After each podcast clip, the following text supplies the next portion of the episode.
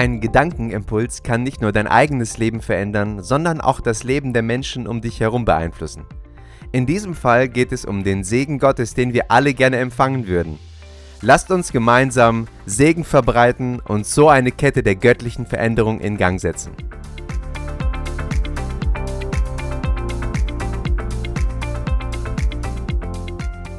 Was ist uns als Christen eigentlich wichtig im Leben?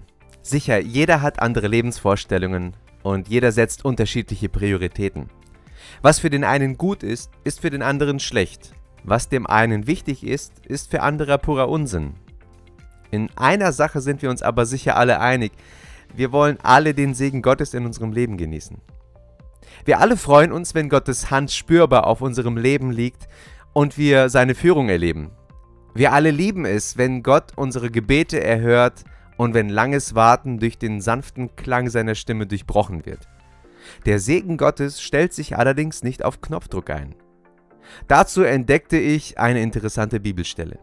In 1. Petrus 3, 9 bis 12 heißt es, vergeltet Böses nicht mit Bösem und Beschimpfungen nicht mit Beschimpfungen.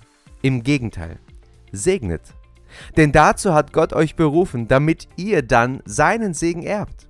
Denkt daran, dass es in der Schrift heißt, wer sich am Leben freuen und glückliche Tage sehen will, der gebe Acht auf seine Zunge, damit sie nichts Böses redet, und auf seine Lippen, damit kein unwahres Wort über sie kommt. Er wende sich vom Bösen ab und tue, was gut ist. Er sei auf Frieden aus und setze sich mit ganzer Kraft dafür ein. Denn der Herr wendet sich denen zu, die seinen Willen befolgen und hat ein offenes Ohr für ihre Bitten, doch wo jemand Böses tut, wendet er sich gegen ihn. In Vers 9 heißt es, dass wir segnen sollen und in Vers 12, dass sich der Segen Gottes in unserem Leben einstellt, wenn wir Gottes Willen befolgen. Wir können Gottes Willen aber nur befolgen, wenn wir Gottes Willen kennen.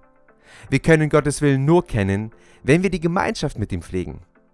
Wir werden die Gemeinschaft mit ihm nur pflegen, wenn wir uns von ihm geliebt wissen. Die Liebe zu Gott ist eine Reaktion auf die Liebe Gottes zu uns. Und hier sollte der Fokus in unserer Beziehung zu Gott liegen.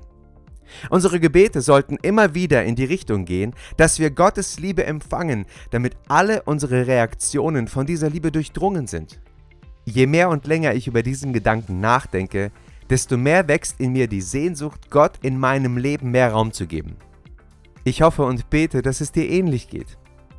Gottes Willen zu tun heißt auch, dass wir in unserem Umfeld Frieden verbreiten. Unsere Worte haben einen großen Einfluss darauf, ob wir Frieden oder Unfrieden verbreiten, ob wir Segen sehen oder nicht, ob wir Segen ernten oder nicht, ob wir zum Segen werden oder nicht.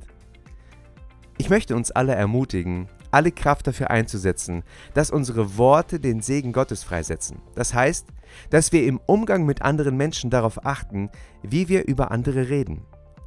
Gott möchte durch jeden von uns ein Segen für andere sein. Es bedarf aber einer wiederkehrenden Entscheidung, ein solcher Mensch sein zu wollen. An dieser Stelle nimmt uns Gott nicht aus der Verantwortung. Die Verantwortung liegt ganz bei uns. Aber Gott überlässt uns nicht mit dieser Verantwortung uns selbst.